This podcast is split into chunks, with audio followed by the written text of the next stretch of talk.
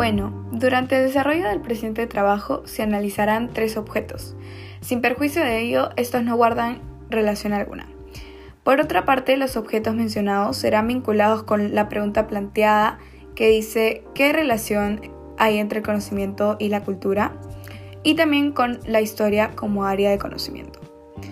De esta manera se podrá determinar la existencia o inexistencia de la relación entre el conocimiento y la cultura. Los objetos que serán analizados son los siguientes. Una artesanía llamada Torito de Pucará, un libro titulado Había una vez una peruana y por último la canción llamada Las Torres.